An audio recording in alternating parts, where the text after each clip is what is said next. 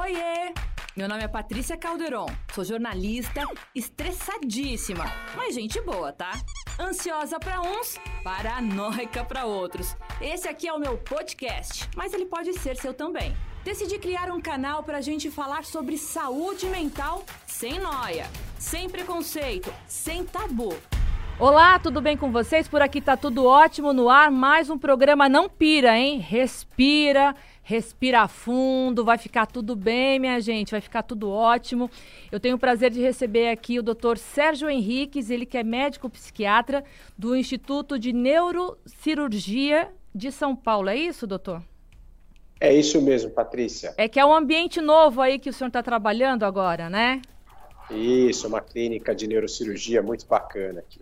Que bacana. Doutora, a gente vai falar sobre borderline hoje, né? Então, eu queria justamente que começar com, com essa pergunta. É, qual que é a diferença né, do borderline para a questão dos pacientes que têm bipolaridade? Antes de tudo, Patrícia, eu quero assim, fazer uma pequena introdução sobre os tópicos, não é? O que, que eles têm em comum? Porque parece meio salada, assim, poxa, um tópico diferente do outro, porque os nomes são diferentes, mas o que eles têm em comum é trazerem um grande sofrimento às pessoas que são portadoras desses transtornos. Né? Então, é, essa é uma tônica dos quadros psiquiátricos. É um impacto muito grande na vida dessa pessoa, né? atrapalhando as relações pessoais, atrapalhando a relação consigo mesma né? e trazendo um grande sofrimento pessoal. Né? Então, são pessoas que são pacientes que precisam da nossa ajuda, né? que precisam de apoio né, o tempo todo, é, em boa parte do trajeto ao longo da vida. Né? Então, é, é, por isso que a gente escolheu esses tópicos, porque são tópicos que realmente é, atrapalham muito a vida dos pacientes. Sobre borderline, é, muitas pessoas acabam. Eu queria começar com esse tema que a gente vai vir na sequência. O senhor fez uma abertura ótima, até para poder entender que muitos deles até acabam tendo conexão, porque são transtornos mentais, né? O, o transtorno de border, borderline, é um nominho chato, ele pode ser também é, confundido com esquizofrenia ou bipolaridade, doutor? Olha, não, Patrícia. O transtorno de personalidade borderline, ele, ele é uma alteração, uma modificação, talvez uma variação da nossa personalidade, da nossa forma de ser, mas que tem algumas características estáveis. Daí, então, o nome de transtorno de personalidade borderline. Esses outros diagnósticos, esquizofrenia, depressão, ah, eles têm uma outra, um outro conjunto de sintomas né, que não são necessariamente na forma de lidar com o mundo, mas são sintomas que são alterações muito graves da normalidade. Por exemplo, na esquizofrenia, ah, os pacientes têm, entre outros sintomas, delírios. Normalmente, eu, você, a maioria das pessoas não sai por aí tendo delírios.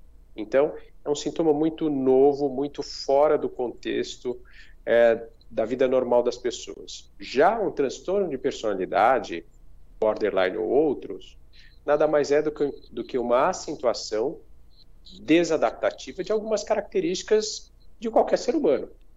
Né? Como, então, por exemplo, um doutor? Dá um exemplo. Então, por exemplo, é, impulsividade, compras impulsivas. Eu já tive alguma, já fiz algumas compras impulsivas, talvez você já tenha feito isso, mas quem tem transtorno de personalidade borderline tem isso de uma forma pro problemática. Né?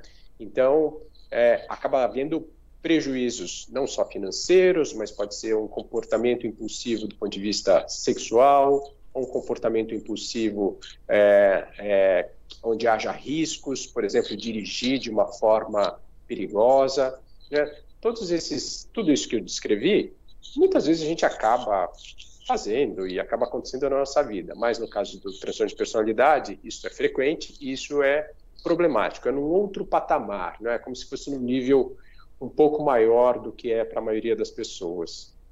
Agora, a gente sabe que a bipolaridade, por exemplo, a pessoa sai de, de uma situação de alegria para tristeza é, rapidamente, né? como, que, como diferenciar a, a, pessoa que tem a bipolaridade com a pessoa que é borderline? Porque eu imagino que fique bem, mas fique perto, assim, é, para poder diagnosticar, um familiar tentar fazer o diagnóstico. Eu sei que o especialista vai conseguir entender e diferenciar, mas para poder um familiar que estiver passando por isso em casa, né, o próprio paciente, como tentar é, definir qual é esse diagnóstico, doutor?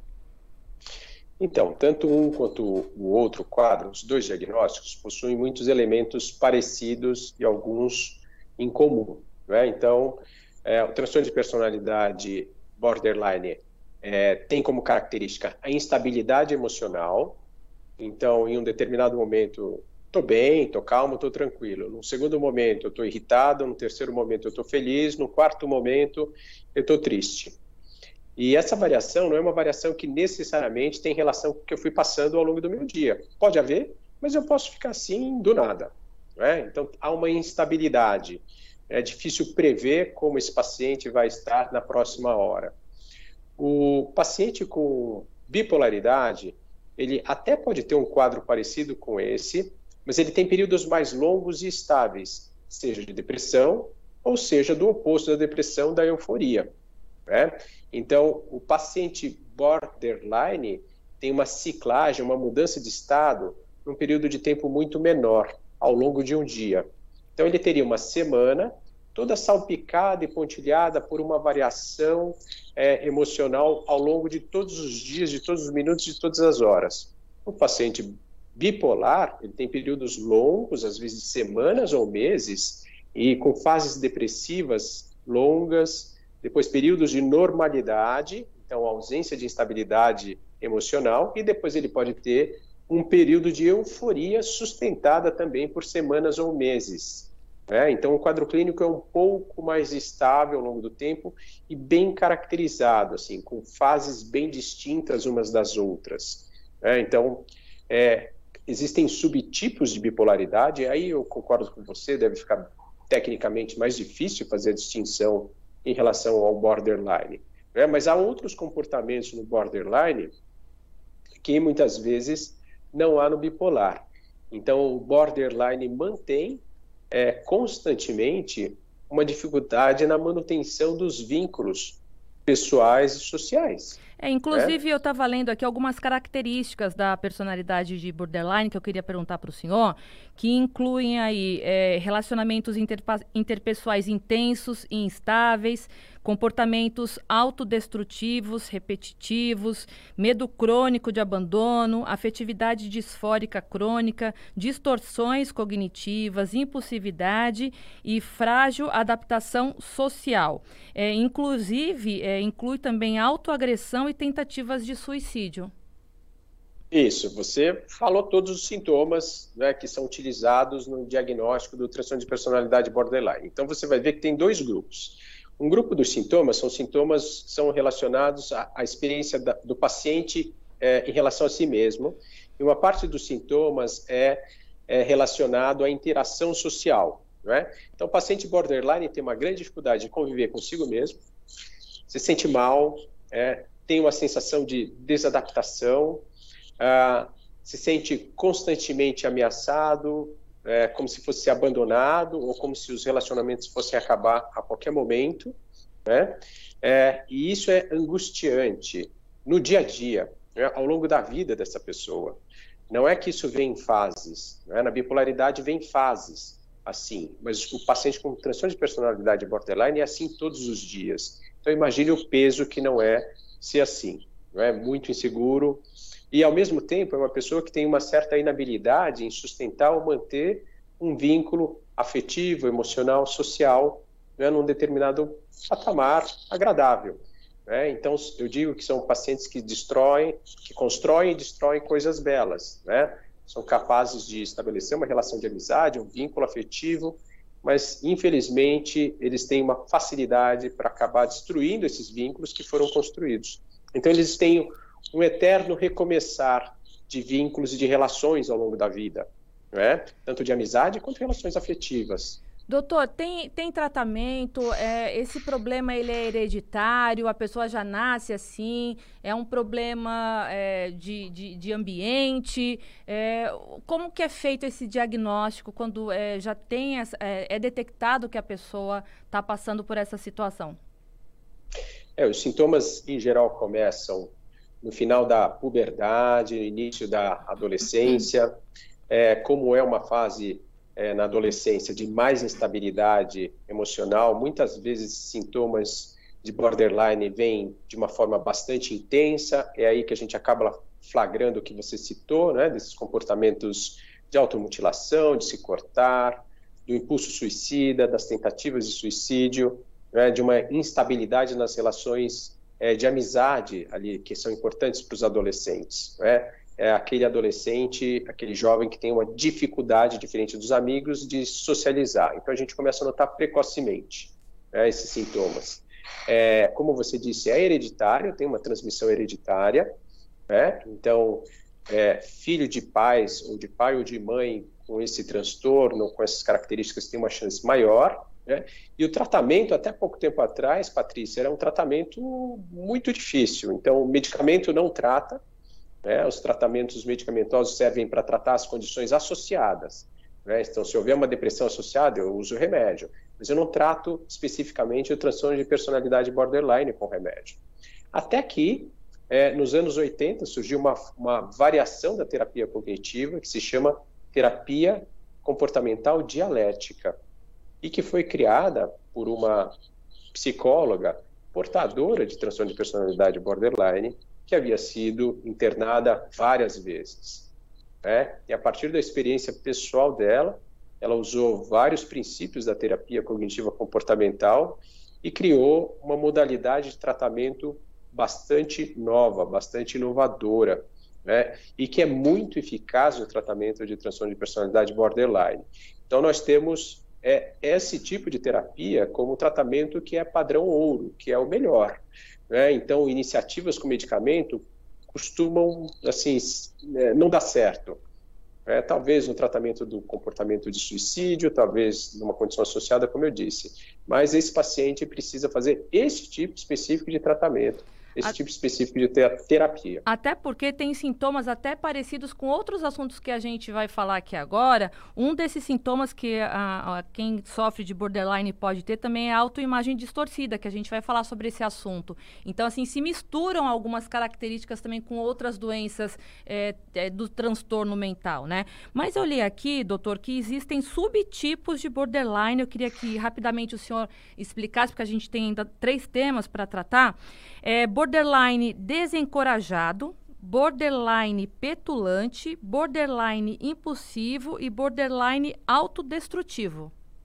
Existe isso? Então, não desse, nesse formato, né? Existe transtorno de personalidade borderline e é óbvio que na descrição a gente pode, pode caracterizar o que esse paciente tem de mais marcante daqueles sintomas que você descreveu, não é? Então, você é, citou uma, uma, uma, um conjunto de sintomas. Cada sintoma daquele, ele tem uma importância que é equivalente aos demais. Mas é, é, óbvio que eu posso ter um paciente que tem um comportamento, por exemplo, impulsivo, e esse comportamento é muito maior do que o autodestrutivo, por exemplo.